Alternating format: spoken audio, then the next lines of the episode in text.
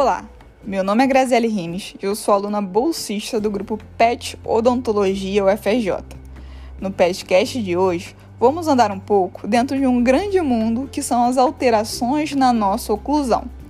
Vamos falar como alguns fatores podem influenciar a maneira que nossos dentes se relacionam e buscar entender como isso influencia nas nossas características.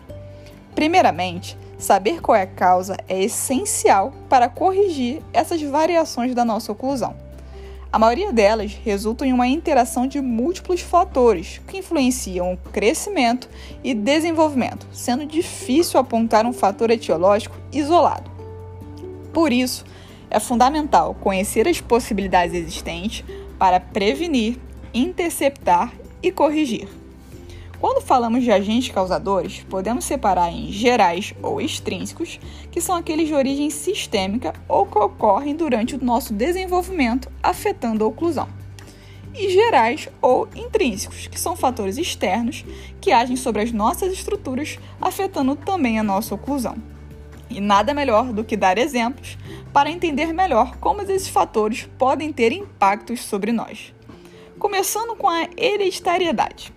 E quais são as características bucodentais que podem ser passadas de maneira hereditária? Vamos lá. Tamanho dos dentes, largura e comprimento da arcada, profundidade do palato, apinhamento e espaço entre os dentes, tamanho e forma da língua. Esses são alguns exemplos, e além disso, o tipo facial pode ser um fator hereditário também podendo ser indivíduos com uma face mais curta e uma arcada dentária mais quadrada, podemos apresentar uma distribuição mais harmônica com uma arcada mais parabólica, ou uma face mais alongada e uma arcada no formato da letra V. Outro ponto que pode estar dentro desses fatores são as fissuras. Durante nosso desenvolvimento, pode ocorrer diferenciação, migração ou proliferação de células de uma maneira indevida fazendo com que provoque o aparecimento de fissuras. Elas podem ser labiais, faciais ou palatinas, por exemplo, podendo contribuir para uma mastigação alterada, respiração prejudicada e prejuízos na fala. Nesses casos, o tratamento ele é multidisciplinar, com dentistas, fonos, médicos e psicólogos. Quando a gente fala de meio ambiente, o meio ambiente também tem a sua influência. O meio ambiente que um paciente se encontra e suas experiências de vida também podem contribuir para uma oclusão alterada negativamente. Como exemplo, podemos citar a posição intrauterina do feto, onde a pressão contra a face em determinadas posições podem levar a distorções em áreas de crescimento, como a mandíbula e a maxila. Ainda no assunto de vida intrauterina, a dieta materna interfere no desenvolvimento da criança, tendo sua relação com a mineralização de tecidos. A partir do momento que a criança cresce, vivências do dia a dia também vão influenciar. O traumatismo dentário, muito comum na infância, pode gerar fraturas em estruturas importantes da face, ocasionando também restrição de alguns movimentos e, com isso, um crescimento alterado, podendo levar a assimetrias faciais. O estado nutricional do indivíduo também é muito importante. O estado nutricional pode afetar a sua oclusão. A carência de determinadas vitaminas leva a um quadro de impactos na dentição. Quando falamos da carência da vitamina A, pode ocorrer um retardo na erupção dos dentes e distúrbios de calcificação de estruturas dentais.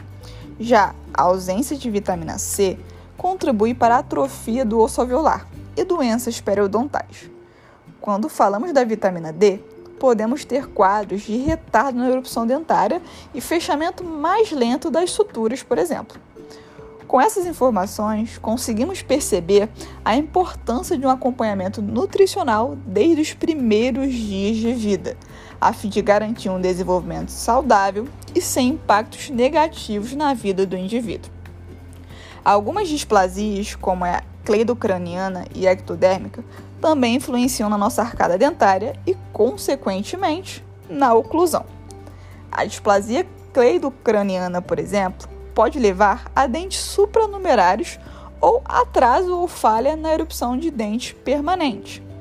Enquanto a displasia ectodérmica pode promover quadros de ausência ou hipoplasia de glândulas salivares.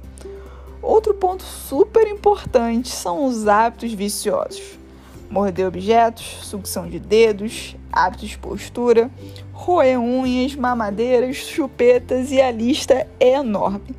Eles podem gerar alterações graves na oclusão, dependendo da sua frequência, intensidade e duração desse hábito. Mas se você ficou curioso e quer saber como eles podem influenciar, já deixa um comentário aqui pedindo a parte 2 desse podcast. E hoje ficamos por aqui. Qualquer dúvida, não esqueça de colocar aqui nos comentários, salvar esse podcast e compartilhar para todos os seus amigos. Nos vemos na próxima!